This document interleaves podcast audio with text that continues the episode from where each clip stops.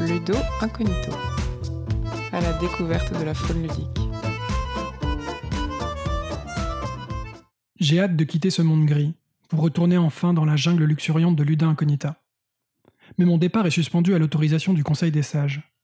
Il y a un mois, ils m'ont ordonné de venir aujourd'hui leur présenter mon projet de voyage. Ils veulent comprendre les raisons de ma fascination pour le jeu avant de me laisser repartir. Dans son livre Le jeu de Pascal Achiller, Colas Duflo tente de déceler le moment de l'histoire où le jeu est passé de sujet insignifiant et puéril à un objet enfin digne d'étude et de réflexion. À ses yeux, le philosophe allemand Schiller, dans ses Lettres sur l'éducation esthétique de l'homme, publié en 1795, en est le principal responsable. Schiller, dans les pas de Kant, identifie deux tendances a priori irréconciliables chez la femme et chez l'homme. Sa nature sensible, animale, d'une part, et sa nature consciente, morale, d'autre part. Esclave de ces deux pulsions, tantôt gouvernés par leur instinct et tantôt freinés par leur esprit, la femme et l'homme restent malheureusement incomplets. Pour résoudre cela, Schiller introduit la nécessité d'une troisième tendance qui dépasse et réconcilie cette dualité. Il la nomme tendance au jeu. Il ne parle pas en réalité d'un jeu en particulier, ou même du jeu tel que on l'entend d'habitude. Il utilise plutôt ce mot pour signifier une liberté prise face à la réalité.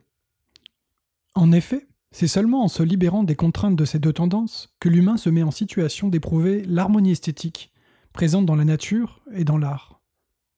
Cette harmonie qui réconcilie la forme et le fond, l'émotion et la raison, sa part animale et sa part morale.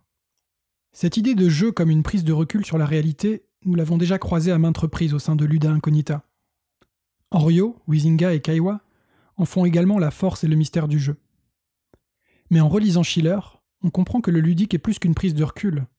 Le jeu est en fait la réconciliation des pulsions humaines. En effet, le jeu, on le sait, crée son espace dédié, à la fois libéré des contraintes du réel et régenté par de nouvelles lois qui lui sont propres. Cette association de liberté et de règles génère un mouvement d'action et de raison hors du temps et hors du monde.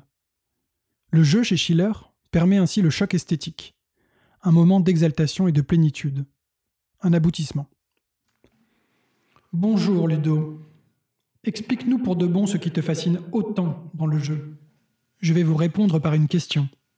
Les émotions seules peuvent-elles nous satisfaire? Non, bien sûr. Elles sont essentielles à la vie mais ne la gouvernent pas. Nous sommes, je te le rappelle, doués de raison. En effet. Mais la raison seule à son tour, peut-elle nous satisfaire et nous rendre pleinement vivants? Non plus. Nous ne sommes pas faits que de penser. Exactement. Voilà notre triste condition moitié animal, moitié conscience morale, moitié émotion, moitié raison, moitié règle, moitié liberté. Nous vivons écartelés sous le poids de nos pulsions contraires. Merci. Nous voilà bien avancés. Mais j'ai la solution. C'est le jeu, bien sûr. Je dois bien avouer que le jeu auquel se réfère Schiller semble bien éloigné de notre pratique ludique quotidienne, bien plus concrète et humble que ce jeu idéal et esthétique.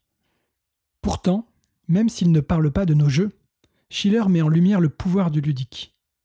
Introduire du jeu permet en effet de dépasser les contraintes naturelles et morales de la réalité. Prenons un exemple éloigné de nos plateaux. Imaginez. Vous êtes en train de savourer votre plat préféré sous un doux soleil de printemps. Un moment d'intense satisfaction. Mais si vous laissez parler votre côté animal, vous ne faites qu'une bouchée de ce plat, le transformant en un mouvement bestial et fugace, immédiatement suivi d'une frustration vive. Si au contraire vous lâchez la bride à votre conscience, vous en oubliez de manger. La futilité de ce moment vous culpabilise et votre condition animale vous fait horreur. Alors que faire? Pour apprécier pleinement la beauté et la saveur de ce moment, il vous reste la possibilité d'en jouer. Vous faites une pause entre deux bouchées pour contempler amuser votre propre appétit. Vous alternez les bouchées, un coup de fourchette, une gorgée de votre boisson. Vous trichez bien sûr. En instaurant votre propre règle, vous vous libérez de vos deux natures contraires. Ce qui est vrai pour une action aussi matérielle et utilitaire que l'alimentation, l'est en fait pour toute action humaine. Ainsi, une contrariété de la vie courante, une fois relue par le prisme ludique, se transforme en fou rire. Un poids se retrouve transformé en vitalité jouissive.